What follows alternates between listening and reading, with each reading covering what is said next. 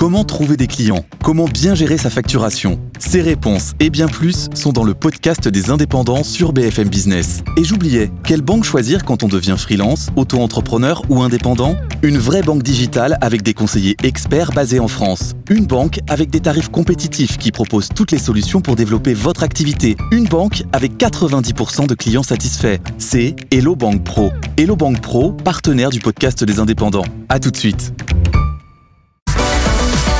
Tech Co, la quotidienne, le débrief de la tech. Et oui, le débrief de l'actu tech tous les soirs, c'est comme ça. 20h, 21h sur BFM Business. Avec euh, ce soir Salim Nassur qui est là. Salut Salim. Salut. Ravi de te retrouver. Toujours un plaisir. Bien sûr, ta montre connectée bien accrochée. Elle est bien accrochée. Elle n'est pas dans le taxi. oh, c'est pas Non, sympa petit, ça. Petit tac, comme Elle ça. On aime tac. bien ça. De Non, mais bon, private joke pour ceux qui Oui, sont à private joke. Pour tout vous raconter, Salim nous dit François, j'ai oublié ma montre dans le taxi. Et puis au bout de 30 secondes, il me dit non, non, elle est à mon poignet. Oui. Cela dit, ça nous arrive à tous. Voilà, Hein, c'était un peu la course pour venir jusqu'ici. Donc comme voilà, j'avais la tête ailleurs. Tout ça pour montrer en plus ta belle montre connectée Samsung. On l'a bien compris. ça. Euh, à tes côtés, c'est Augustin Seyer qui est là. Salut Augustin. Bonsoir François. de- cofondateur et directeur général d'OVNI, et puis Michel Lévy-Provençal qui est avec nous aussi ce soir. Bonsoir, Bonsoir Michel, prospectiviste, fondateur de TEDx Paris et de l'agence Brightness et auteur de ce livre paru aux éditions Grasset. Voilà, un livre sur le métaverse, sujet euh, évidemment d'actualité, euh, controversé, on le voit, hein, certains y croient, d'autres euh, n'y croient pas. Comprendre le monde qui vient, tu nous expliques tout ça euh, avec Morgane Souli, avec qui tu as coécrit donc cet ouvrage. Oui, tout à fait. que tu en es fier. En, en quelques mots, c'est ça? En quelques mots, euh, c'est vrai qu'on a vécu une période euh, où le métaverse était vraiment dans le creux de la vague. Et là, le pari qu'on fait avec ce livre, c'est qu'on est en train de repartir. Et d'ailleurs, le Vision Pro dont on va parler tout à l'heure et, et- est probablement un signal. et intimement lié, bien sûr. On va en parler dans un instant. Donc voilà, Métaverse, il est là, comprendre le monde qui vient, paru aux éditions Grasset. Euh, messieurs, alors on va évoquer plein de sujets. hein. On le disait, euh, on va parler de cette histoire incroyable de deepfake qui a coûté 25 millions de dollars à une boîte. Et on en est qu'au début des réjouissances, hein, les amis, avec cette histoire-là. Euh, le, on parlera aussi du copilote, vous le savez, qui est sorti sur Office 365 pour les entreprises. Eh bien, on l'a testé, vous l'avez testé. Alors, qui l'a testé déjà? Moi, je l'ai testé. Voilà, et tu, tu, tu as des avis plutôt mitigés. On va en parler tout à l'heure. hein. Oui, on va en parler. Euh, mais pour débuter, donc, l'actu de ce week-end, c'est bien sûr la sortie du Vision Pro. Disponible aux États-Unis depuis vendredi, le premier casque de réalité mixte a créé des scènes surréalistes dans l'espace public, suscitant de l'enthousiasme, pardon, chez les uns, mais aussi de l'inquiétude chez les autres. Les explications de Blandine Dalena, qui est journaliste à BFM TV. On regarde ce reportage et on revient juste après. Si cet homme est autant acclamé, c'est parce qu'il est le premier acheteur au monde du casque de réalité virtuelle d'Apple. Un appareil révolutionnaire, selon le dirigeant de la firme, avec lequel vous pourrez travailler, regarder un film, passer des appels. Jean-Baptiste a fait le déplacement jusqu'aux États-Unis pour se le procurer. Là, par exemple, à droite, j'ai Internet. Donc, euh, je suis en train de naviguer sur, bah, sur ma chaîne YouTube. Euh, on peut ouvrir plein de fenêtres. En face, j'ai euh, des photos. On peut zoomer dans, on peut dézoomer. Et c'est assez bluffant pour le coup. Mais il y a un hic, son prix. 3500 dollars hors taxe. Et ce n'est pas son seul défaut. Il y a une batterie externe qui est assez grosse, qu'on doit mettre dans sa poche. Euh, batterie qui tient deux heures. Et il y a aussi le poids du produit parce qu'il pèse à peu près 650 grammes. C'est lourd. Et c'est ce qui explique que ce casque a reçu un accueil mitigé de la part de la presse américaine, qui pointe également quelques bugs. Le casque enregistre parfois de faux mouvements, et surtout, beaucoup n'y voient pas d'utilité. Le casque en lui-même, c'est une démonstration euh, du savoir-faire technique d'Apple, ça c'est une certitude. Mais à quoi il sert vraiment Euh, Moi, j'ai pas envie spécialement d'être enfermé euh, pendant une heure, une heure et demie, deux heures. Il n'y a pas encore l'écosystème d'applications qui pourrait trouver euh, une utilité euh, au Vision Pro. C'est un peu le, le- le mystère qu'entoure ce produit. Il devrait arriver en France d'ici la fin de l'année. Pour l'instant, il enregistre un très bon démarrage aux États-Unis, puisqu'il s'est déjà vendu à 200 000 exemplaires. C'est amusant de revoir encore ces longues files d'attente devant euh, des Apple Store. Hein, donc on était à New York. Hein. C'est le, le, on va dire le store un peu emblématique hein, d'Apple.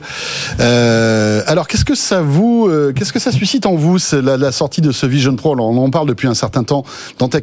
Avant d'écouter votre votre analyse, euh, juste un mot pour vous euh, signaler que demain soir dans Tech à partir de 20h, émission exceptionnelle puisque nous aurons sur le plateau le Vision Pro d'Apple. Il sera là, en chair et en os, j'ai envie de dire. Ce sera l'un de nos invités avec Nicolas Lelouch, qui euh, est journaliste à Numérama et qui nous fait l'amitié de, venir nous en parler. Donc il sera sur le plateau. On va essayer de vous faire des démos en direct, euh, de peser le pour et le contre voilà, de pas être béat d'admiration devant ce produit. Alors certes, évidemment, on est technophile et évidemment, euh, ça nous titille, on a tous envie de le tester, mais on commence déjà à avoir des, des points négatifs et on les évoquera demain. Donc 20h sur BFM Business, on sera avec le Vision Pro d'Apple qui commence sur ce produit qui est sorti donc vendredi et qui euh, voilà suscite l'enthousiasme quand même. Allez Michel. Moi, évidemment, les, les files d'attente, on les a vécues avec l'iPhone, on les a vécues avec l'iPad. J'étais moi-même à New York pour la sortie de l'iPad pour le récupérer, je me souviens. Euh, c'est un moment tout particulier. Il faut voir que Apple a, ses fans. Donc là, ils, ils parlent de 200 000, et effectivement 200 000 fans qui sont allés acheter euh, leur Vision Pro. Ce qui est en revanche intéressant, et pour moi c'est un signal euh, important pour ce qui va peut-être arriver, c'est quand même les images qu'on voit d'utilisateurs qui inventent des usages particuliers des usages. Alors c'est risible, hein, clairement, dans la voiture, dans la Tesla, les usages dans le métro. Alors raconte, les usages... raconte-nous dans la Tesla parce que c'est Bah, on drôle. voit- Augustin, on parlait avant de préparer l'émission. C'est-à-dire que tu as, tu as des, alors évidemment c'est des youtubeurs, c'est des gens qui se filment, etc. Oui. et qui poussent, le, on va dire le, le bouchon au maximum. Hein. Euh, ils sont dans la Tesla Oui, c'est risible. Ils sont en train de conduire, en fait, pas vraiment, puisque la Tesla conduit pour eux. aux États-Unis. Aux États-Unis, c'est faire des centaines de kilomètres sans, sans toucher. Voilà, c'est euh, un. Cybertruck, donc euh, ça avance tout seul. Et ils portent leur casque et ils sont là en train de saisir des objets imaginaires, virtuels, en train de probablement travailler ou jouer, je sais pas trop. Mais, mais ce qui est intéressant en réalité, c'est que, un peu comme les tout premiers téléphones mobiles à la fin des années 90 ou milieu des années 90, qui étaient honnêtement pas très bien acceptés par les populations. Socialement, c'était bizarre d'avoir un téléphone portable posé sur la table ou qui sonnait. On est en train de vivre quelque chose, évidemment, de radicalement euh, plus extrême avec ce, ce Vision Pro, mais on vit le, probablement le même phénomène. Ouais, moi je me souviens, c'est vrai, de la, de, de- des, des- des drames qu'on vivait dans les salles de cinéma. Je sais pas si vous vous souvenez au début du téléphone portable, les téléphones qui sonnaient pendant les, les séances, etc. Et après, il y a eu une autorégulation Ouais. qui s'est faite avec, les- avec les années. Euh, Salim, et après, ce sera Augustin. Ah, je suis très perplexe, euh, mais j'ai toujours montré euh, un peu de perplexité par rapport à, à ce Vision Pro. Euh, bon, contrairement à, à- à Michel, euh, Est-ce que tu si as envie a- de tester déjà? Oui, tester évi- évidemment. Moi, j'aime bien tout tester. euh, Voilà. J'aime bien tout tester, mais je suis pas pour ces univers euh, virtuels, même si là on n'est pas dans le métaverse. Euh, on est à, à la, à la frontière des deux, si tu veux. Mais euh, je cas, on pense peut choisir les deux, hein, avec c'est voilà, ça, le- le- le exactement. On peut choisir les deux, et c'est c'est bien d'avoir une surcouche. Après, je pense pas que ce soit encore le device ultime, enfin ou l'outil ultime. Moi, je, on en a déjà parlé ici. hein, je crois beaucoup plus aux lunettes qui vont s'intégrer à, à, ton quotidien, des lunettes un peu normales, un peu, un peu comme fait Meta avec Ray-Ban, plutôt que se trimballer avec un casque comme ça tout au long de la journée, surtout avec une autonomie de deux heures où il faut toujours euh, rester avec le, fil à la patte. Mais tu as raison, hein, c'est un peu comme le, téléphone mobile. Au départ, euh, il n'y avait pas de, avait pas de grosse autonomie sur le téléphone mobile. Donc on s'est habitué petit à petit. Je reste quand même super sceptique sur, euh, sur, sur le fait. Après, quand tu es au bureau, et je regardais là, je sais pas si vous avez vu, il y a, il y a- donc je parlais de ça tout à l'heure, il y a une journaliste du Wall Street Journal qui a passé 24 heures avec. Et ça, c'est intéressant parce que quand elle se met à travailler, là, ça prend tout son sens. J'espère qu'elle avait une grosse batterie, parce que pour tenir bah non, 24 parce que heures. Quand elle, euh, quand elle était chez elle, elle était sur secteur. Donc elle n'avait pas ce problème-là. Mais ce qui était intéressant, c'est quand elle travaillait, donc elle met son Mac comme ça. Donc euh, faut quand même additionner, hein, parce qu'un Mac 3005 plus euh, les lunettes 3005 est déjà à 7000 euros, sans parler de ce qu'il y a à côté. Mais donc elle met son Mac, et là tout de suite ça devient intéressant, parce que moi c'est ma même config, mais avec des vrais écrans. Elle, elle sort des écrans virtuels. Et là, c'est intéressant parce que tu peux vraiment juste avoir ton Mac et où que tu sois. Moi, tu vois, par exemple, quand je veux travailler à l'extérieur de mon bureau, je me dis toujours, est-ce que je vais avoir un, un confort suffisant par rapport à ma façon de travailler avec plein d'écrans? Là, tu peux te dire que finalement, tu as tes écrans partout. Ça, je trouve ça génial. En revanche, à un moment, elle se retrouve en train de faire la cuisine. Et là, j'ai trouvé ça un peu gadget parce qu'en effet, la, la première réflexion qu'elle se dit, elle se dit c'est génial parce que je peux couper autant d'oignons que je veux et, et mes yeux ne pleurent pas. Je dis ça fait un peu cher quand même. Tu peux mettre Ah ouais, Non, la bah, barrière anti-oignon à c'est ça. 3005, La barrière anti-oignon. c'est pas donné, tu quoi. te dis bon, ok, est-ce que tu as un autre cas d'usage Et donc après elle te montre, bon bah effectivement, elle peut voir la température de deux choses qui cuisent en même temps. Bon, là, c'est un peu gadget dans la cuisine. Donc, pour bosser, pourquoi pas. Dans la cuisine, je suis pas sûr. Euh, donc, sur les usages, après. euh, Les lunettes peuvent détecter la température? Alors je sais pas comment elle le fait, mais en effet, tu vois sur, euh, si tu regarderas sur la vidéo, tu vois il y, y a deux choses qui cuisent et elle met, euh, elle voit la température euh, sur. euh, sur je sais c'est intéressant. Ouais, Ça, étonnant. Ça, ça, ça, À moins, à moins que sa, sa table de cuisson soit connectée, qu'elle Je récupère sais les pas. infos. Mais donc je me suis dit bon. Ah, c'est possible. ça. Ouais. Bon, après, bon, je vais pas, moi personnellement, je vais pas souvent dans la, dans la cuisine, donc peut-être que c'est un mystère pour les gens qui vont dans la cuisine. Mais voilà. Donc, Salim euh, n'est pas un cordon bleu, alors j'ai truc, comprendre. Après, je te laisse la parole. À un moment, elle, elle- elle pousse le truc jusqu'au bout et elle va faire du ski avec. Et là, je me suis dit, ouais, ok, mais faut pas tomber. Parce que quand tu tombes avec ton casque à 3005, tu te dis, bon. Et là, il y a pareil, ben, c'est un peu comme le gars Oui, racontait que tu dans la Tesla. Euh, Il y a des trucs qui peuvent être intéressants parce que c'est sympa de pouvoir filmer ce que tu fais, rajouter en, en surcouche euh, la direction, la vitesse, etc. Ça, c'est vraiment intéressant. Comme quand tu es à moto, tu pourrais imaginer ça. Encore une fois, le form factor, en tout cas le- la taille du casque, moi, m'empêcherait de, de l'avoir au quotidien. Voilà, c'est tout. Ouais, je pense que sur la taille, là où, là où c'est un game changer, je pense que c'est le B2B. Euh, rien, en fait, l'image, euh, le mec qui conduit dans, la- dans sa Tesla et qui est en même temps en train de travailler et qui se fait arrêter derrière. Oui, Ouais, parce qu'il s'est fait arrêter. Et j'ai envie a- Oui, oui. Le fin mot de l'histoire, c'est qu'il s'est fait arrêter par la police. Ouais, il s'est fait arrêter, on voit ensuite la caméra et les, les flics, les, les policiers derrière lui.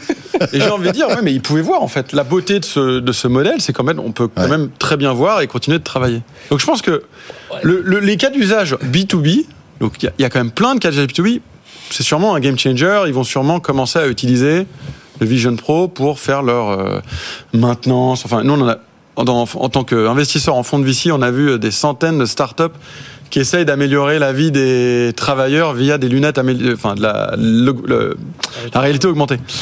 Là où je rejoins Michel, et c'est intéressant, j'ai hâte de voir les cas d'usage que vont développer certains consommateurs. C'est Parce ça. que, comme Salim, aujourd'hui, j'ai du mal à le voir. J'ai vu quelques vidéos, j'ai encore du mal à voir comment je pourrais l'utiliser. Mais il faut, faut rester jeune, en tout cas dans mon métier, et, et, et, et donc avoir, avoir le premier cas d'usage T'es en intéressant. train de dire que je suis plus jeune Non, mais j'ai besoin de me. Moi, en tant qu'investisseur, j'ai besoin de me challenger tous les Bien jours. sûr, bien sûr. Et de, de me dire, tiens, un Sorare, c'était un bon exemple. Est-ce que euh, ceux qui ont investi en Sorare il y a 4 ans se disaient un jour les cartes Panini Mm. seraient des NFT Et je pense qu'il faut avoir le même Ouais. ouverture de- de- d'esprit quand on regarde le Vision Pro. En fait, c'est c'est un outil qui est fait pour les pros. hein. C'est un outil qui est fait pour construire l'écosystème d'applications et qui n'est pas du tout abouti au sens où ce sera probablement pas ce form factor à terme que la plupart d'entre nous euh, porteront. Apple a toujours été un acteur qui démocratise des usages. Ça a été le cas avec l'iPhone, ça a été le cas avec l'iPod, ça a été et c'est probablement le cas aujourd'hui avec le Vision Pro. Mais probablement pas dans le form factor actuel. Il faudra attendre peut-être la deuxième génération, voire la troisième génération plus petite, moins chère, surtout moins chère, et avec un écosystème pour euh, vraiment juger, je pense. Pour, se- nous, Ouais. pour, se rassembler, pour, se re- pour ressembler à nos lunettes, en fait. Ouais, Probablement. c'est ça. Mais c'est là où ce que tu dis est intéressant parce qu'ils reviennent dans ces cas-là à la genèse d'Apple qui était de démocratiser en commençant par les pros. Et c'était vrai avec le MacBook, c'était vrai avec euh, l'iMac, etc. Euh, là où ils avaient changé un peu la tradition, c'est que quand tu regardes que ce soit l'iPod, que ce soit l'iPhone, que ce soit la Watch, si tu veux, c'était plutôt grand public. Or là, tu as raison. Et d'ailleurs, le nom le dit, hein, c'est le Vision Pro. C'est pas un Vision tout court.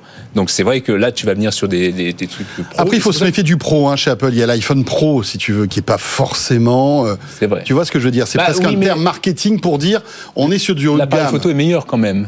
Oui. Donc, quand est-ce que c'est réservé aux professionnels Ouais, bah, oui, t'as Tu pas besoin de ça en fait. T'as pas besoin d'un appareil photo aussi performant quand t'es quand t'es monsieur tout le monde. Mais T'as raison. Mais ce qui est intéressant, c'est de, c'est de voir que ce produit, en fait, en en est à- à- au début de sa vie. Qui aurait pu imaginer qu'un smartphone, il y a 20 ans, enfin 15 ans, quand c'est sorti, allait faire tout ce qu'il fait aujourd'hui Et je pense que Apple doit se régaler de voir la... Voilà, ils ont lâché le, monstre dans, la nature et ils vont voir ce que vont faire les gens. À la fois les particuliers, à la fois les professionnels, à la fois les développeurs que ça va inspirer. C'est ça le truc. Et jusqu'au jour où on aura la killer app qui fera que waouh, on se dira, a- bah, c'est le truc qu'il faut, euh, qu'il faut avoir. Il y a beaucoup de débats sur le futur du téléphone. Est-ce qu'en fait, on a vocation à avoir un téléphone dans 10 ans, 15 ans, 20 ans? Qu'est-ce que ça va être? Vous savez, euh, il y avait un film d'Eric et Ramsey où le téléphone, c'était une dent. Et en fait, il répondait. Et, et je pense que un- ce que tu dis est intéressant. En fait, Apple ne peut pas passer à côté du futur du téléphone. Et ça va peut-être passer par euh, le Vision Pro, Ouais, ouais. évidemment, version, euh, la sixième, septième version où ça sera des lunettes connectées, ça sera Ça sera beaucoup plus quelque fin. chose et dont on n'a pa- pas pensé, Bien on sûr, ne sait évidemment. pas. Le form factor, Mais imagine demain, Salim, tu te retrouves avec tous tes PC dans tes lunettes. C'est incroyable. Ça sera formidable. Avec une interface qui, qui pourra être Ah ouais. qui marchera. Non, non, mais, non, mais bien sûr, c'est pour ça que je te dis, Euh, je, l'imagine très bien dans un cadre Mais, euh, mais pas de tout de travail. suite, ce sera, ce sera dans quelques Dans années. un cadre ça, de travail, je l'imagine très bien. Euh, après, sur autre chose, un peu moins, mais bon. Oui, bien sûr. Non, mais non. Euh, allez, euh, je vous rappelle demain donc événement dans Tech Co sur BFM Business, Tech Co la quotidienne des vainqueurs. Le masque, euh, de- le Vision Pro d'Apple sera avec nous sur ce plateau. On essaiera de vous faire des démos en direct si ça marche. C'est comme toujours. hein. Vous savez, les démos en direct, il y a voilà ce petit euh, ce petit piment de frisson qui fait que ça marche ou ça marche pas. Mais on va on va répéter demain pour euh, essayer d'avoir le mirroring en fait pour vous montrer ce que voit la personne qui en direct porte le masque. Euh, dans l'actu aussi, il y a ce fameux IA Act. Ça c'est quand même aussi un gros morceau. Vous le savez. Les 27 pays de l'Union européenne se sont enfin mis d'accord pour réguler l'intelligence artificielle. C'est une législation inédite hein, au niveau mondial pour réguler l'IA qui avait suscité de longs mois de débats. Et on écoute tout de suite euh, la réaction de Michel Paulin. Alors Michel Paulin, c'est pas n'importe qui, hein, c'est le directeur général euh, d'OVH Cloud. Il était l'invité ce matin de Good Morning Business. Vous allez voir, il a une opinion assez tranchée.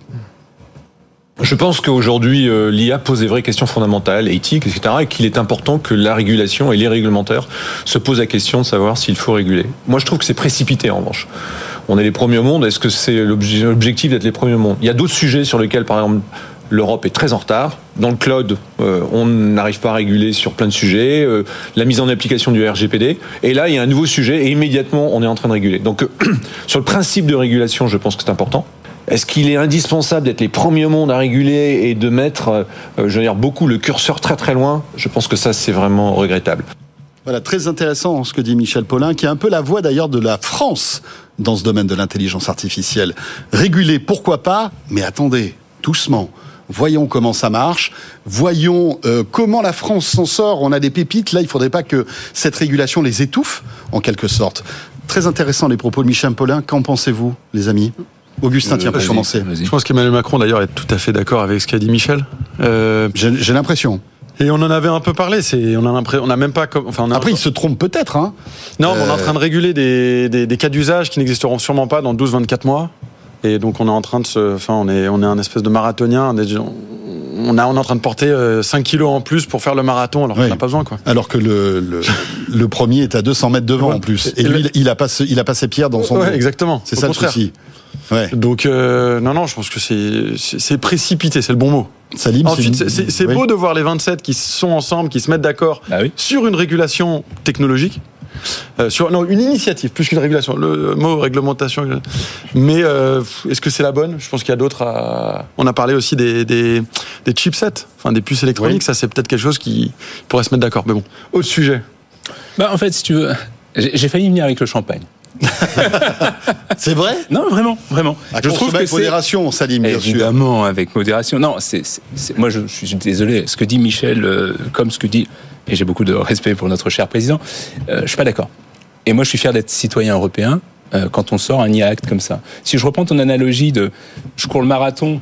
En fait, c'est pas un marathon. On n'est pas dans un marathon, mais dans un sprint. Un marathon, tu cours moins vite, donc tu peux t'arrêter s'il y, y a un mur et s'il y a une falaise. Là, on est tous en train d'être dans un sprint. Et si tu te ralentis pas un peu pour regarder où tu vas, au bout, il y a une falaise. Et parce que tu n'as pas pris le temps suffisant, tu tombes. Et c'est ce qui va, ce qui- va se passer si on régule pas aujourd'hui. C'est-à-dire qu'on est tous dans cette course un peu à, à l'innovation un peu effrénée, sans, en confondant innovation et progrès. Or, aujourd'hui, on n'est pas en train de juste sortir un nouvel iPhone. On est en train de, de travailler sur des choses qui sont hyper structurantes pour la société et pour le devenir de l'humanité. C'est quoi la falaise pour toi par rapport à un La falaise, pour moi, on, va en parler tout à l'heure typiquement, c'est ces deepfakes. ok? On, parle, de 25 millions qui ont été détournés, mais c'est rien. Quand on va voir ce qui va se passer euh, cette année sur les, les, les, euh, les élections américaines et à peu près toutes les élections qui se passent dans le monde, quand on va voir ce qui va se passer sur, euh, euh, le, euh, bah déjà ce qui s'était passé sur les réseaux sociaux, et là on va l'amplifier avec, euh, avec l'intelligence artificielle, quand on va voir tous les biais des algorithmes, et on le sait aujourd'hui, qui sont soit euh, travaillés en Chine ou, euh, ou aux États-Unis, et que ces biais vont s'amplifier et vont amplifier les inégalités dans le monde. Tout ça, en fait, fait que et oui, à un moment, je suis désolé, faut, faut se poser. Et là où je ne suis pas d'accord, encore une fois, avec les propos qui ont été tenus, c'est pas précipité. C'est pas précipité parce qu'en fait, quand tu regardes, euh, le projet de loi a été lancé en avril 2021. Au contraire, effectivement, la sortie de ChatGPT a accéléré pour une fois, pour qu'on puisse se mettre tous d'accord au niveau des 27 pour pouvoir enfin se dire ok on, on, on va pas traîner euh, un projet de loi de 10 ans et là on sera après la bataille. Là on arrive avant la bataille. Ça ne veut pas dire qu'il ne faut pas innover encore une fois. Ça ne veut pas dire qu'il ne faut pas continuer. En revanche ça veut dire qu'il faut innover de façon raisonnable et que ces algorithmes qui sont euh, ce qu'on appelle euh, enfin je sais plus le mot en, en français quoi mais fundamentals si tu veux c'est ce sur quoi on travaille sur ces grands modèles bah, il faut un moment qu'il y ait une Ouais. régulation. Et c'est toujours l'exemple que je prends et je termine là-dessus. C'est un peu comme si on laissait un labo pharmaceutique dire je, je, je, je crée un médicament et je le déploie. Non, tu peux pas le déployer. Il y a un certain nombre de règles dans les États qui font que tu dois le tester sur des animaux, ensuite sur une population cible et ensuite le déployer. Sinon, qu'est-ce qui se passe? Il va se passer vraiment des, des, des catastrophes qu'on ne saurait pas ma- maîtriser. T'as une conviction que la tech ne peut pas s'auto-réguler? Bah, c'est pour ça qu'il y a des États. Et c'est pour ça que je suis content d'être citoyen euh, européen. Alors, ju- juste avant que d'avoir ton avis, Michel, euh, qu'est-ce que c'est que cet IA Act? Parce qu'on on en parle, mais on ne sait pas trop ce que, ce que ça va réguler. Finalement, je ne sais pas ce que vous en pensez, mais ça va pas. Ça, ça révolutionne. C'est une régulation assez light quand même. Hein. Euh, Je ne sais pas ce que tu en penses, euh, Salim. Euh, en fait, ça va réguler, on va dire, les systèmes d'IA à haut risque qui entraînent des préjudices pour la santé, la sécurité, les droits fondamentaux et la démocratie. Ok? Euh, il y a aussi des systèmes de catégorisation biométrique. Par exemple, euh, les opinions politiques, religieuses, philosophiques et orientations sexuelles et races ne pourront pas être liées à la biométrie et aussi, évidemment, extraction non ciblée d'images faciales sur Internet ou par vidéosurveillance. Euh, ce que fait la CNIL aussi finalement en France, hein, on le voit avec ce débat des, des Jeux Olympiques. Donc c'est pas, euh, il y a une régulation, mais je trouve qu'elle est quand même assez, assez euh, sensée. Elle, non, mais elle, est elle- censée, mais c'est le même débat qu'on avait sur comment interdire les gens à accéder sur des sites de porno. En fait, c'est. C'est ultra compliqué à mettre en place. En Oui, c'est sûr que c'est pour ultra ça compliqué. En fait, c'est peut-être pas précipité. Moi, je me souviens, on avait, quelqu'un a utilisé une analogie bon, de coup d'épée dans l'eau, quoi. C'est, euh, on régule des trucs irrégula- irrégulables et euh, qui n'existeront plus dans 12-24 ans. Mais bon. Je sais pas pourquoi irrégulable. Au contraire, c'est assez simple en fait. Au final, et après on te laisse parler parce que tu t'es pas beaucoup exprimé, mais c'est finalement assez simple. Il n'y a pas 50 boîtes aujourd'hui qui euh, créent des modèles qui sont qui vont être vraiment utilisés par la masse. Il y a un moment, il y a des cadres à mettre en place. Tu vois, et tu parlais notamment de, de, Ouais, mais- de, de ce qu'il y a dedans.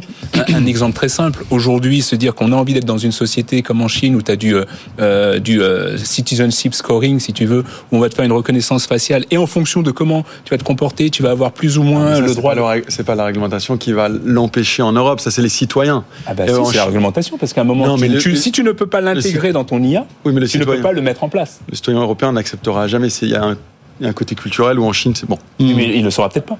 Ah oui, peut-être. Bon. Bah oui. Ça- Michel. Moi, je, franchement, j'ai vu tomber ça ce week-end et j'ai poussé un, un- un coup de gueule sur Twitter. Alors, ça vaut ce que ça vaut, mais moi, je suis pas du tout d'accord. Je pense que euh, vraiment pas du tout d'accord. Il fallait Je que tu pense t'exprimes plus tôt, ouais, Michel. Non, je pense que Thierry Non, mais Breton. il a le temps, il a le temps, on l'écoute. Thierry va. Breton met encore une fois quelque chose sur son CV, ça c'est un premier point. Tout ce qui est dit en fait dans l'AI Act, en gros, c'est aussi beaucoup de bon sens. Donc sur ce point, Oui, on est d'accord. Bien sûr qu'il faut réguler, bien sûr qu'il faut de l'éthique, mais franchement, européen aujourd'hui, on va réguler quoi aux États-Unis? On va réguler quoi en Chine?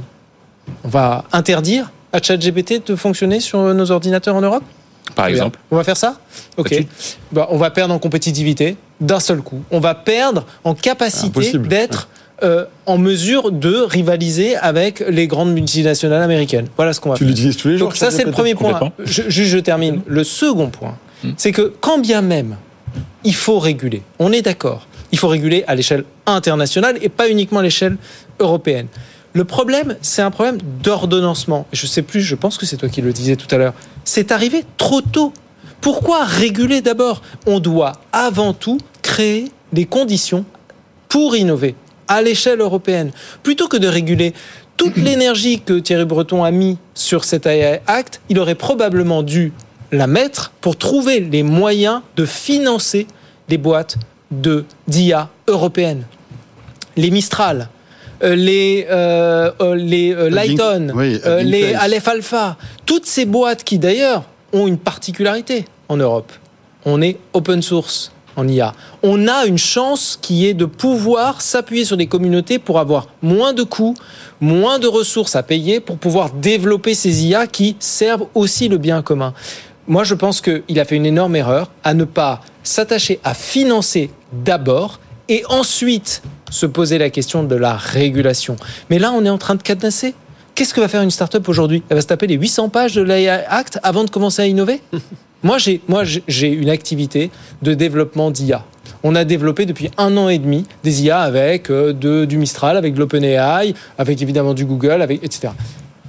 Qu'est-ce que je dois faire? Je dois me lire les 800 pages et vérifier ma compatibilité. Attends, et je- juste et après, il y a un effet de scope 3, c'est-à-dire l'équivalent d'un scope 3, c'est-à-dire il faut qu'OpenAI soit compatible, il faut que Mistral soit compatible. Donc, en gros, je me retrouve potentiellement dans une situation floue juridique à ne pas pouvoir déployer mon IA parce que je suis pas conforme avec l'IA Act. Voilà Alors, la situation. Avant, avant de vous donner la parole, messieurs, juste une chose. Donc, il, il va y avoir à la suite de cet IA Act une, la création d'une entité qui va vérifier si l'IA Act en fait est, euh, est respecté en quelque sorte, voilà, euh, avec des sanctions financières pour euh, les boîtes qui ne le respectaient pas, hein, jusqu'à 35 millions d'euros ou 7% du chiffre euh, d'affaires annuel mondial, enfin voilà, ou euh, 3% du chiffre euh, aussi mondial pour d'autres types de- d'entreprises en cas de, de manquement au règlement. Euh, Salim. Je voulais juste rebondir sur ce que tu disais sur le, le frein, en fait. Euh, Comme tu dis, tu as une boîte, on a tous des boîtes. Euh, c'est pas pour ça que tu as lu tout ce qui se faisait d'un point de vue juridique quand tu as monté ta boîte. Tu connais les basiques et t'as pas tout lu. Tu, le liras quand on aura besoin. C'est la même chose avec les. Si tu veux aujourd'hui se dire que c'est un frein, je vois pas où. C'est juste un moment, encore une fois, tout ce que tu as dit, retranspose-le à chaque fois en disant si je suis un laboratoire pharmaceutique, est-ce que j'ai le droit de faire ça? Et tu n'as pas le droit de faire ça. Parce que quand tu dis open source, c'est génial, j'ai toujours dit open source, c'est génial, mais quand tu te dis que tu peux mettre des modèles qui sont puissants, qui vont avoir un impact sur l'ensemble de la population et que c'est pas réglementé, je suis désolé, c'est une vraie On est responsabilité. d'accord sur la nécessité Bah, de c'est une vraie réglementer. responsabilité. la- Mais bien sûr, Ouais. on est, on est d'accord. La seule chose, c'est que c'est aussi un problème d'ordonnancement. Et évidemment, je ne vais pas lire les 800 pages, j'ai aucune compétence juridique, mais je vais avoir des frais juridiques. À chaque fois qu'une nouvelle fonctionnalité va arriver, il va falloir que je me pose la Non. question de la Et puis- compatibilité. Et puis, la question, est-ce que ça va pas ralentir le, on va dire le, le, le- le- la, la créativité d'un euh, d'un Mistral? Mais est-ce que le par RG exemple déjà ça- ça Mistral, déjà Mistral, moi ça me fait marrer parce qu'on n'arrête pas de mettre Mistral en avant. mais parce que je suis mais, d'accord. Non mais Mistral, Mais- mais juste, c'est un financement américain. Donc. C'est Oui, mais c'est une boîte française. C'est une boîte. fran- Euh, je crois qu'elle est. Elle est immatriculée aux États-Unis. Il faut quand même vérifier. Ah bon? Je sais pas. Ah non, peut-être. Non, Non, je, je crois- confonds avec euh, C'est Hugging Face. française. Pardon, je confonds avec Hugging Face. je vais, je mais vais- mais il oui, y a. alors voilà. Hugging Face c'est une boîte franco-américaine Voilà, mais je crois que exactement. Mistral est français Tu as raison. Hugging Euh, Face mais- est 100% américaine, Ouais. fondée par un. Voilà, fondé par ouais, des, des Français. par un Français. Mais, mais juste là-dessus, sur le, le fait de. Attends, mais pardon. qui est très présente en France Oui, je referme la que- parenthèse oui, oui. Ouais. Attends, pardon, j'ai perdu ton dernier point, pardon. C'était. Non, non, non. euh, je, je te disais, ben moi aussi j'ai perdu le point. Mais tu sais quoi, ça tombe bien parce On est zappé. 20h28. on va, on va répéter tout ça. Voilà, on va- et on- comme on est, revient. comme on est pile poids à l'heure, on va retrouver l'info écho et on va continuer ce débat sur l'IA parce que euh, après on a des exemples concrets aussi. Il y a Amazon qui va lancer son. Enfin voilà, il y, a- il y a plein de choses et notamment on va retomber sur ce deepfake qui est très intéressant. Hein. Aussi une boîte qui s'est fait arnaquer de 25 millions de dollars à cause d'un deepfake. Là encore. C'est, c'est- tout ça, c'est étonnant. À tout de suite, c'était Kenko sur BFM Business. Tech Co, la quotidienne, le débrief de la tech. Je vous rappelle que ce soir, pour commenter l'actu, nous avons que du beau monde. Salim Nassur, Michel Lévy-Provençal et Augustin Seyer. Messieurs, avant de vous donner la parole, nous accueillons sur le plateau de Tech Co, eh bien, Étienne Braque. Bonsoir, Étienne. Bonsoir François. On va revenir sur les euh, résultats financiers des GAFAM euh, qui euh, ont été communiqués vendredi dernier. Les GAFAM qui ont fait 100 milliards de profits, Étienne. Oui, et rien qu'en l'espace d'un trimestre. C'est ça, c'est ça qui est quand même assez dingue, 100 milliards de profits en, en l'espace de trois mois. Alors commençons bien sûr par Microsoft, hein, primo leader, 3000 milliards de dollars de capitalisation mondiale. C'est tout simplement la première entreprise en bourse aujourd'hui. Des résultats qui sont stratosphériques, hein, avec un chiffre d'affaires en hausse de 18%, 62 milliards, plus 30% de, bénéfices nets à quasiment 22 milliards, grâce notamment à son activité cloud, hein, Azure, qui cartonne tout simplement. Et à noter que Microsoft est aujourd'hui la seule des GAFAM à rentrer dans le détail par rapport à l'intelligence artificielle. Et là, forcément, eh bien, ça dope les résultats. Microsoft l'évalue à 6% sur la progression de 27% pour de son activité cloud.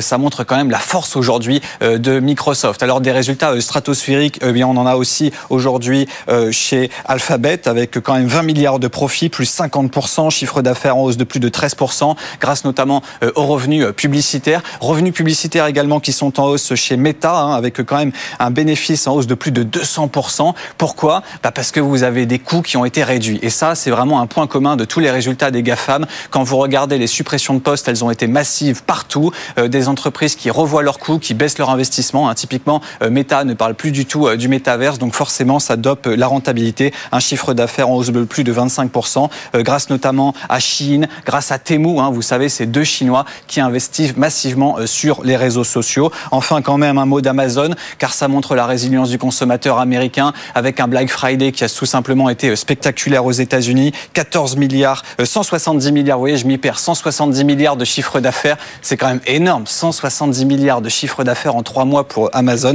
Un bénéfice de 10 milliards, alors que l'année dernière, il était de 278 millions. Là aussi, l'entreprise a réduit ses coûts. Puis quand même un dernier mot d'Apple, parce que vous avez un chiffre d'affaires, alors là, qui en hausse de seulement 2%, mais à l'image d'Apple, c'est quand même énorme, hein, puisque c'est le seul des GAFAM à faire du hardware. Hein. on n'est pas uniquement sur du logiciel, on est sur des iPhones. Alors certes, les ventes d'iPad sont en baisse, mais pour le chiffre d'affaires de l'iPhone, ça tient. Les services également, hein, c'est quasiment 20 à 25% du chiffre d'affaires aujourd'hui. Et là-dessus, Apple gagne beaucoup d'argent, que ce soit sur iCloud, la musique, l'Apple Store également. C'est là-dessus qu'aujourd'hui, le groupe gagne de l'argent. À noter quand même des ventes qui sont en baisse de 13% pour Apple en Chine. Ça, c'est la petite déception. Et puis surtout, Apple qui est attendu sur l'intelligence artificielle. Oui, c'est vrai. Tout le monde attend euh, Apple sur l'IA. Merci beaucoup, Étienne Braque, euh, pour euh, ce résumé passionnant. on va parler d'Apple justement d'IA dans, dans, quelques instants parce que c'est vrai qu'il est temps que voilà le géant de Cupertino se réveille. Mais je pense que ça devrait être le cas, hein, notamment lors de la WWDC, qui, vous le savez, cette conférence développeurs qui aura lieu en juin. Et on peut imaginer que Tim Cook mettra le paquet sur les services d'IA. Revenons à notre débat sur l'IA Act qu'on avait évoqué et qui était très animé juste avant les infos. Et la question qu'on évoquait ensemble, Salim, Michel, mais aussi Augustin, c'est le fait de se dire, voilà, cette régulation de, de, l'intelligence artificielle ne va ne va-t-elle pas en fait être un, une enclume pour nos pépites françaises? Prenons le cas de Mistral, par exemple, qui est voilà en plein devenir, qui euh, voilà est l'une de nos pépites qui est soutenue par tout le monde. Est-ce qu'elle va pas pâtir justement de cette régulation? C'est ça, c'était ça la question. Et donc, il faut répondre, c'est ça. Eh, Salim, bien sûr. Alors, bon, comme je suis à peu près le seul sur euh, sur le plateau, à, ou peut-être pas toi, non, à penser qu'il faut réguler. Euh... J'ai pas dit ça. Je oui. pense qu'il faut réguler. Mais, il faut oui, avec un ordonnancement particulier. Ah, oui. C'est ça. J'ai non, compris. moi, je pense qu'il faut réguler ouais. parce que c'est vrai, parce que tu me demandes mon avis. Je pense qu'il faut réguler. Mais je trouve que ça a été un peu trop tôt et qu'il fallait encore attendre quelques mois. Voilà, pour voir comment tout ça allait. Mais attendre quoi? Bah, attendre que. Euh, en fait, ça, ça évolue. quelque chose à réguler. Ça, ça évolue. en l'occurrence, ça évolue tellement vite que je pense qu'il faut euh, se poser et euh, observer. Mais bon. Après... Non, je, vais, je, vais essayer d'être pédagogique. Euh, c'est. Et il, déjà. Euh, j'essaie, j'essaie, j'essaie, hein. j'essaie. Mais imagine, tu prends une voiture. Donc, tu sors une voiture. Euh, une voiture sans euh, sans euh, sans frein. Non non sans non sans, sans, sans, driver, tu vois, driver euh, voilà comme une voiture autonome. Voilà. Niveau 5, tu sors une voiture. Tu te dis les usages sont pas encore là parce qu'on n'a jamais sorti de voiture euh, sans, conducteur. Par contre, tu sais que si la voiture à un moment elle rentre dans un mur, c'est mieux que tu aies une ceinture, un airbag. Et en fait, pour moi, c'est ça en fait. Quand tu régules, tu dis il y a des grands dangers on va mettre ça. Ça ne veut pas dire que tu peux pas sortir la voiture, ça ne veut pas dire que tu ne peux pas innover davantage, mais quand même, pense à, dans ta voiture, quand tu la construis, mettre une ceinture et un airbag. C'est c'est tout. Non, on est tous d'accord. Mais, mais, mais voilà, et ça n'empêche pas de continuer à innover, de- de- d'avoir un système intelligent de la voiture, avoir un meilleur frein, tout ce que tu veux. C'est c'est juste qu'on te dit, c'est par rapport à des grands dangers que l'on sait probants, il y a quand même un grand nombre de scientifiques qui disent qu'il y a des vrais risques. Donc euh, il faut les écouter aussi. Donc se dire, bah, par rapport à ces grands dangers, on met un certain nombre de garde-fous. Dans ces garde-fous, ça ne vous empêche pas de continuer à innover comme des fous. Ok. Voilà, c'est aussi simple. On, on- Non, mais pour- on- on va conclure sur ce Ouais, sujet. en deux mots, il faut bien sûr. Je vous mettrai pas d'accord. Hein, Mais- enfin, mais- en tout cas, avec Salim. Mais il faut d'abord aussi qu'on ait des pépites à réguler. En l'occurrence, euh, un Mistral, par exemple, euh, moi, je, suis convaincu qu'ils vont devoir investir, ne serait-ce que pour faire un audit, assurer la transparence euh, des données d'entraînement, etc. Et c'est du temps perdu c'est de l'argent perdu, alors qu'il y a d'autres choses à faire avant de devenir un champion à réguler. Mais bon, ça, mériterait cinq émissions. Oui, Oui, c'est vrai, au moins. Ça, ça mériterait cinq émissions et puis ça. Faisons une, émission spéciale dessus. Bah, tu sais qu'on on, on- on a fait une nuit de l'IA l'année dernière, on va en refaire une et même plusieurs, je pense cette année, parce que c'est vrai que c'est des sujets qui impactent tellement notre quotidien dans tellement de domaines que ça mérite à chaque fois de prendre du temps pour essayer d'être le plus pédagogique possible et surtout pour essayer de de, de rattraper la musique. Elle va tellement vite cette musique-là de l'IA. C'est vrai que c'est juste si je peux me permettre, en, en- en très rapide, euh, c'est- dans cette nuit de l'IA ou cette journée de l'IA que tu veux faire, il faut vraiment regarder tous les pans de la société. Tu vois, juste par rapport au reportage qui était avant, faut quand même se poser aussi de la question. Et je suis pas anticapitaliste, bien au contraire, je suis très capitaliste. Mais quand tu vois qu'à un moment l'IA accélère les profits et que en parallèle tu accélères aussi les réductions d'emplois, il faut aussi se poser la question de qu'est-ce qu'on veut par rapport à la société. C'est juste ça. Tu vois, c'est c'est les vraies questions qu'il faut se poser. Il faut se les poser vaut mieux au début qu'une fois que c'est fait. C'est tout. Concernant l'intelligence artificielle, on, évoque Apple maintenant, comme promis. Euh, c'est vrai que Apple, on le sait, investit dans, dans l'intelligence artificielle. Est-ce que ils sont en retard par rapport aux autres Et est-ce que ça va être, c'est impactant pour euh, un leur image, pour leur business, ou est-ce que finalement Apple, qui est un peu euh, on va dire hors sol, c'est-à-dire qu'ils ils- ils arrivent toujours à gérer, à bien retomber sur leurs pattes. Finalement, c'est pas un sujet pour eux et euh, voilà, ils ont voilà, il- ben, il faut là ils, remplissent le, le terrain avec le Vision Pro par exemple. Enfin, c'est suffisamment impactant qu'ils ont dû annoncer aujourd'hui qu'ils travaillaient dessus. Ouais. Voilà. Mais je te, Michel, je te laisse Oui, ça fait, ça fait des mois qu'on dit que Apple est en retard, notamment par rapport à Microsoft. Euh, on voit les produits arriver, euh, notamment dans toute la suite logicielle de Windows, euh, dans Office, euh, euh, d'abord dans les grands groupes, maintenant dans les PME, les individus qui peuvent les utiliser. Et Apple, euh, toujours euh, sans véritable annonce officielle. Alors on parle d'iOS 18, qui pourrait être une révolution, effectivement, en juin, avec peut-être un assistant Siri qui serait, euh, alors je fais très attention en le disant pour pas que ça active les téléphones, euh, qui serait bien évolué, qui nous permettrait de faire beaucoup plus qu'un simple chat GPT, parce qu'il va être capable de faire des actions par rapport à l'écosystème d'application de son iPhone. Donc, euh, évidemment, euh, énormément d'attentes dans le monde de- des euh, Mac addicts euh, ou des Apple addicts, mais, et peut-être qu'on en parlera, euh, il y a aussi beaucoup de déception dans l'intégration de euh, ChatGPT ou d'OpenAI chez Microsoft. Oui. On- beaucoup de on- déception. On, on va en parler dans quelques instants, mais il faut savoir que pourquoi alors tout le monde évoque l'IA chez euh, chez Apple?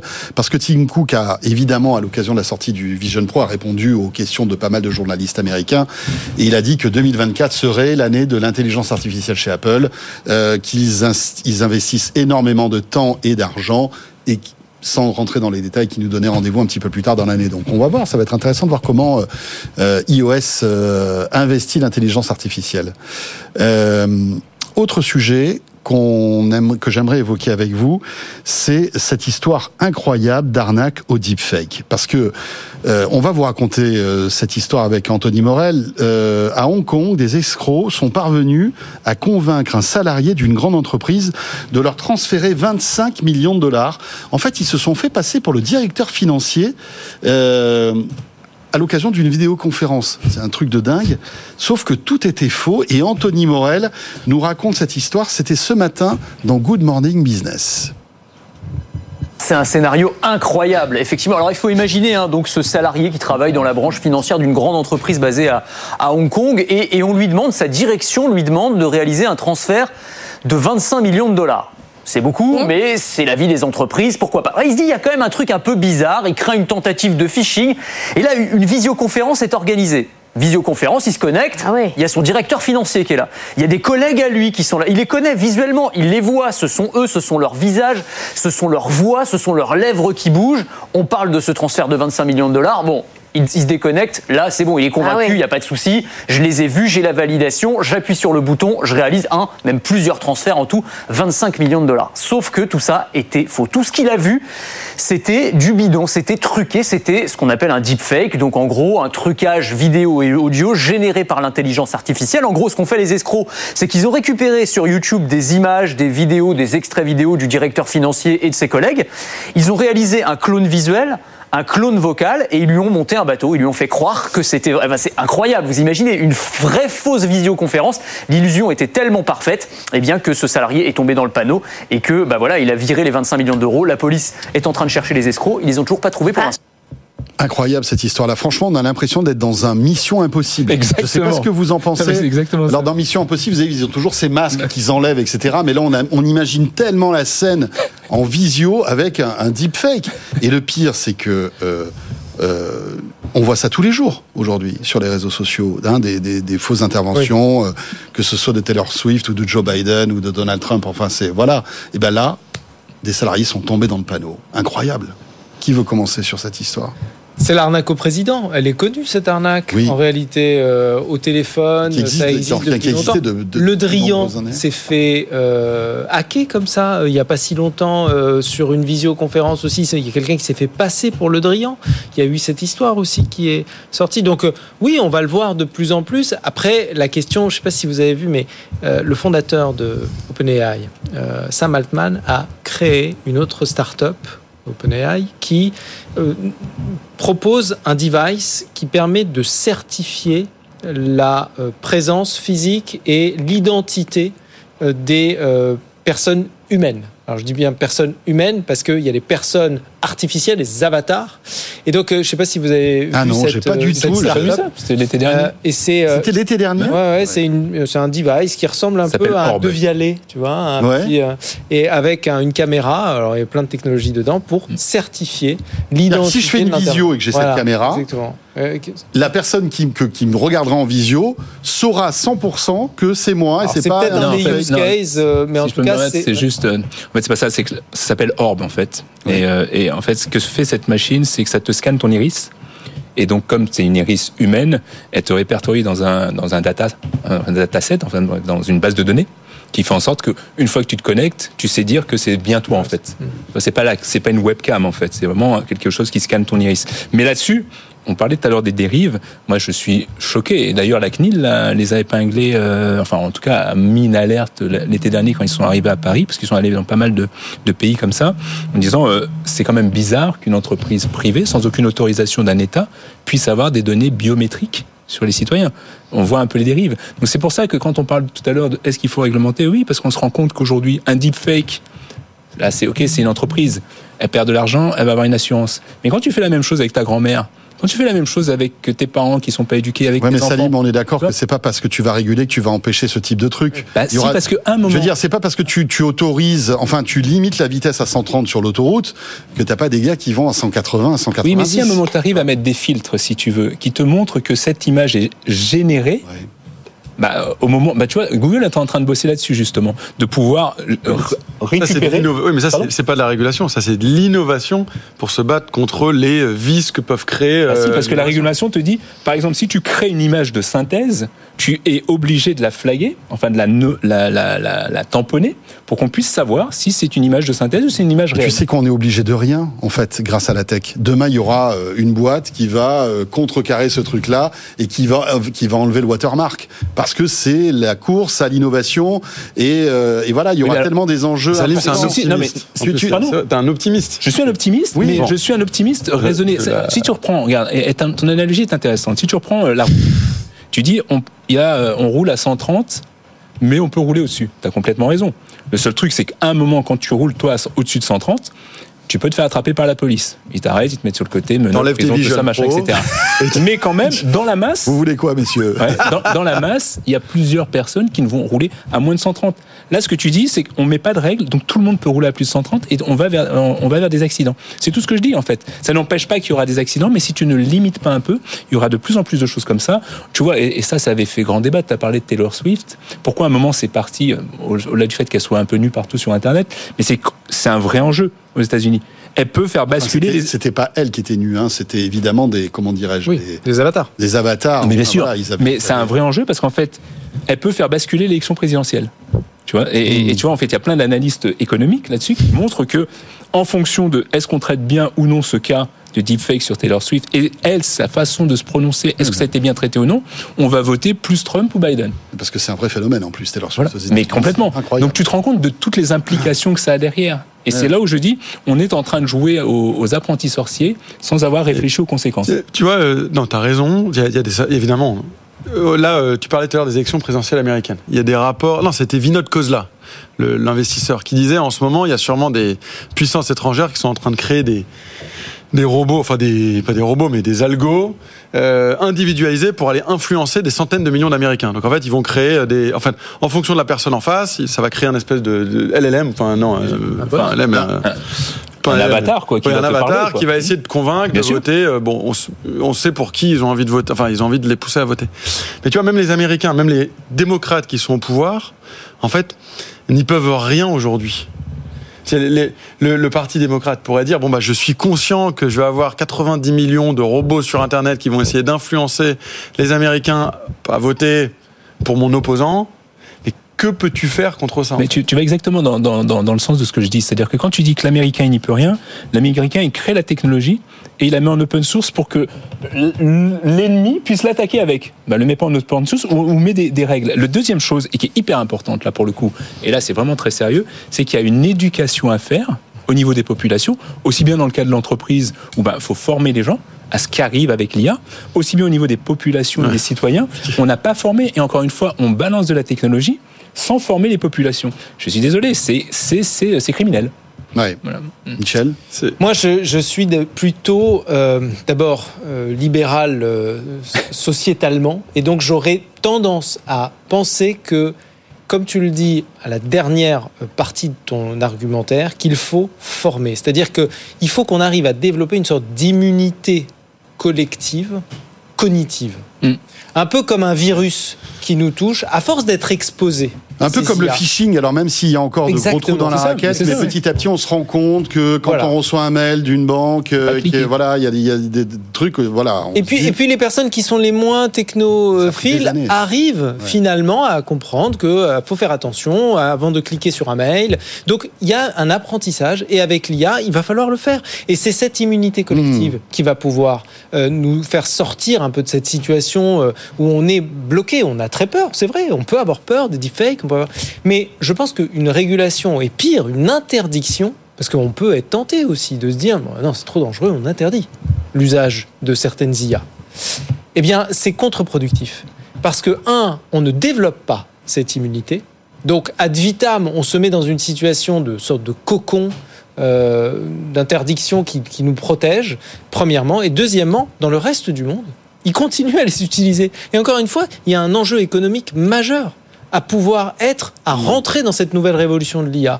Donc, plus vite on rentre, plus vite on est formé, plus vite on est exposé, mieux c'est, à mon avis, plutôt que d'interdire. Juste pardon, un, dernier point sur ce sujet. Pourquoi il faut absolument être manichéen? C'est pas l'un ou l'autre. C'est pas d'un côté il y a des gens qui veulent pas du tout euh, réglementer et d'autres qui veulent complètement réglementer. On n'est pas obligé d'être dans du blanc ou noir. argument, j'ai pas non, dit non. que j'ai- je non, mais, contre non, mais la c'est pas ça. Tu dis, réglementation. tu dis, tu- non, mais tu dis, euh, il faut, euh, il faut pas réglementer ou pas tout de suite. Non, j'ai pas dit ça. Dit Euh, La réglementation, encore innover. une fois, elle est pas si, euh, elle est pas si coercitive que ça quand tu regardes. C'est vraiment sur des grands problèmes. La plupart des boîtes, 99% des boîtes, ont pas besoin de ça en fait. Elles, elles peuvent continuer à innover. Ça n'empêche rien. C'est ça qu'il faut, qu'on faut est arrivé à un consensus. Voilà. Il faut en effet réguler, mais Merci. il faut aussi innover. Et, et, et Voilà. former. Ah, et comme et ça, on est tous d'accord. Voilà. C'est parfait. Ben voilà. Ah, voilà. écoutez, il nous a fallu 54 minutes. c'est bien. Attendez, Voilà, c'est cool. Bon, après, ils vont se fighter dehors hein, quand euh, Non, les caméras seront éteintes. Non, je plaisante. Euh, Michel, je te donne encore la parole parce que tu voulais nous parler du copilote 365 Oui. pour les entreprises, qui est... Alors, on- tout à l'heure, Étienne Braque nous montrait des résultats incroyables de Microsoft. hein. Tous les indicateurs sont au vert. Euh, Microsoft qui communique aussi sur, euh, en fait, ses résultats financiers qui sont excellents grâce en partie à l'intelligence artificielle, grâce sans doute à Office 365 et Copilot.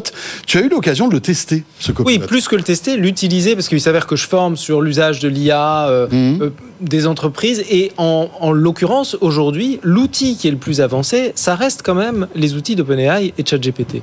Alors on attendait avec vraiment impatience l'intégration de euh, OpenAI, donc Copilot, dans toute la gamme d'outils de euh, Microsoft, en l'occurrence dans Office, dans Word, dans Excel, dans PowerPoint.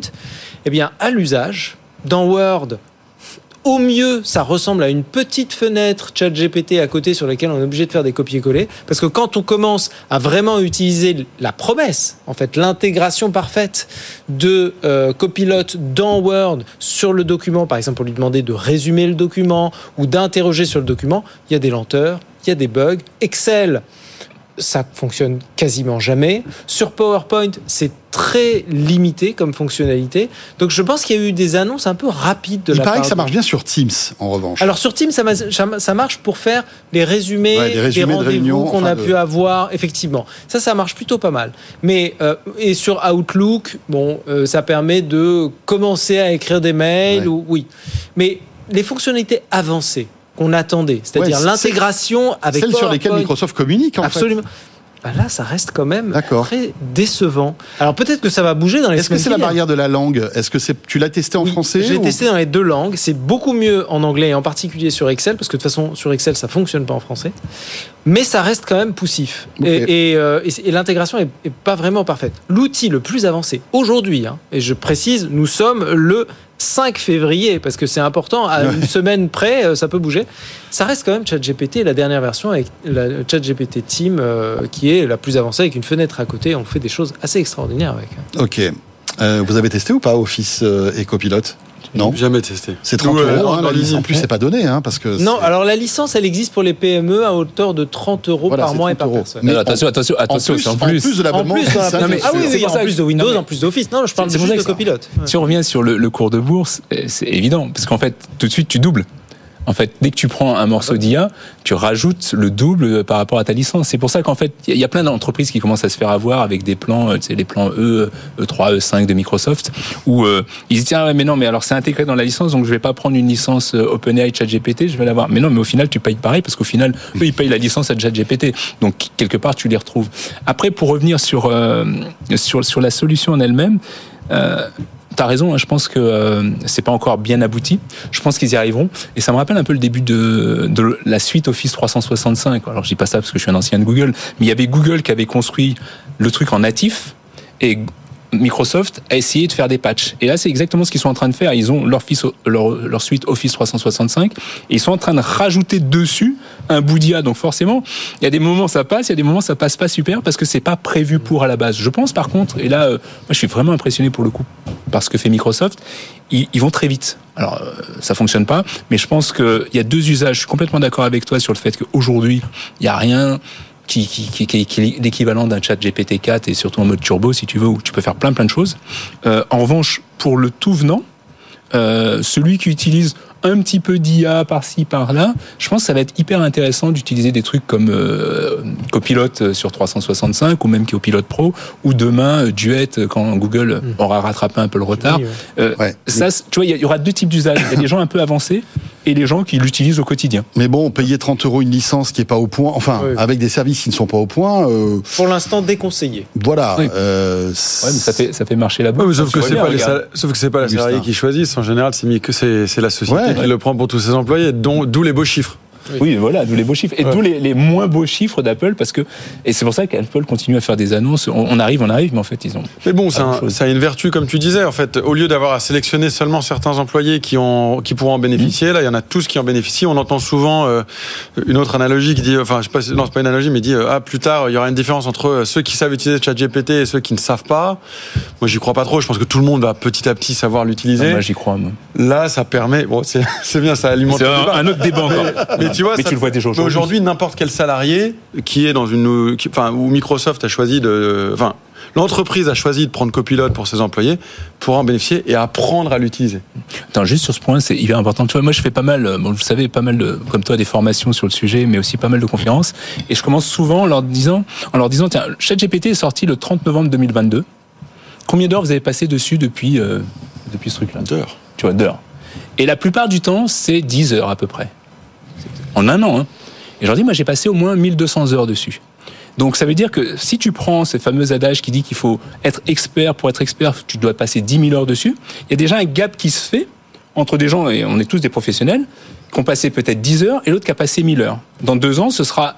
Et donc il va y avoir un gap qui va se faire entre les gens qui utilisent au quotidien, comme je peux le faire, comme sans doute vous pouvez le faire, et ceux qui l'utilisent pas. Avec un gain de productivité, un gain de créativité qui va être hum, colossal. Ouais, ouais, ouais, mais ça, ça me fait penser un peu à la, au début de Google finalement. Exactement. On savait pas trop utiliser ce moteur de recherche. On avait des, voilà, des recherches qui étaient pas très précises. Et puis finalement, on, plus ou moins tout le monde a réussi à comprendre comment fonctionnait la machine Google. Et aujourd'hui, on tape les mots clés et on trouve ce qu'on veut. Je pense que ça va être pareil aussi sur euh, le début d'Internet en fait. Le début d'Internet. Il y avait des gens qui utilisaient Internet, qui utilisaient les mails, tout ça. Il y avait des gens qui envoyaient encore des fax. Moi, j'ai un peu cette impression-là. Les gens qui utilisent aujourd'hui euh, l'IA et notamment le ChatGPT, il y a des gens qui, utilisent encore des fax. Bah voilà, tu choisis, dans, tu choisis ton camp, quoi. Tu vois Demain, les fax seront écrits par ChatGPT, les amis. Et là, la boucle sera bouclée. Euh, on avait plein de sujets encore à évoquer, mais le temps tourne. Euh, malheureusement, il y avait euh, Amazon qui lance Rufus. Euh, c'est amusant, ça. Je sais pas si vous avez vu ce petit assistant, euh, alors qu'il n'est pas encore Ah disponible. non, il n'est pas dispo en France. encore, Voilà, et, et- et même aux États-Unis, je crois que c'est que certaines Ce bêta. personnes, enfin voilà, qui peuvent. Mais c'est un assistant, c'est un personal shopper finalement Mm. sur Amazon. Donc on voit l'intégrer dans Alexa. hein. C'est ça, en fait. Exactement, exactement. Donc ça prouve qu'Alexa va monter aussi en puissance avec l'IA générative, mais on en, re- on en reviendra, on reviendra sur Rufus parce que c'est assez intéressant. Et puis il y avait aussi Google Maps qui, euh, euh, voilà, intègre maintenant de plus en plus d'intelligence artificielle pour suggérer des lieux. Juste sur Google Maps, c'est un super exemple de, de cette dichotomie qui est en train de se faire avec les gens qui utilisent et qui n'utilisent pas. Oui. Ça vous est jamais arrivé dans la rue d'avoir quelqu'un qui vous demande euh, son, son, euh, une adresse en te demandant tiens où est-ce que je vais? Et, tu, et moi ça m'a toujours sidéré. Je me dis mais vous avez pas un téléphone? Et les gens ils me disent ah si mais je sais pas utiliser la fonction Maps en fait. Et donc là tu auras des gens qui vont utiliser la fonction Maps avec de l'IA et ceux qui utilisent toujours pas ou qui utilisent basiquement. Donc on voit qu'il y a bien cette cette cette distance qui se crée entre ceux qui utilisent bien l'IA et ceux qui l'utilisent pas. Ouais, ouais, ouais. Sont-ils plus heureux? C'est un Ah. autre débat, mon cher. Mais on terminera sur une un autre philosophique. débat. C'est Bah, un autre peut-être le débat. week-end. Ils sont plus heureux peut-être le week-end, mais après Ouais, la tu, pro- semaine. tu produis plus. Mais, mais c'est une bonne question. Non, mais tout dépend aussi du métier qu'on fait aujourd'hui. hein. Bien sûr. Euh, merci beaucoup à tous les trois. Merci pour ce débat euh, très enrichissant et encore une fois passionnant. Merci à Salim Nassur, fondateur de Mars. Merci Augustin Seyer, euh, cofondateur et directeur général d'OVNI. Et merci beaucoup à Michel Lévy-Provençal, prospectiviste, fondateur de TEDx Paris, de l'agence Brightness et auteur de ce livre Métavers, comprendre le monde qui vient, paru aux éditions Grasset, coécrit avec Morgane Soulier. Merci beaucoup Michel.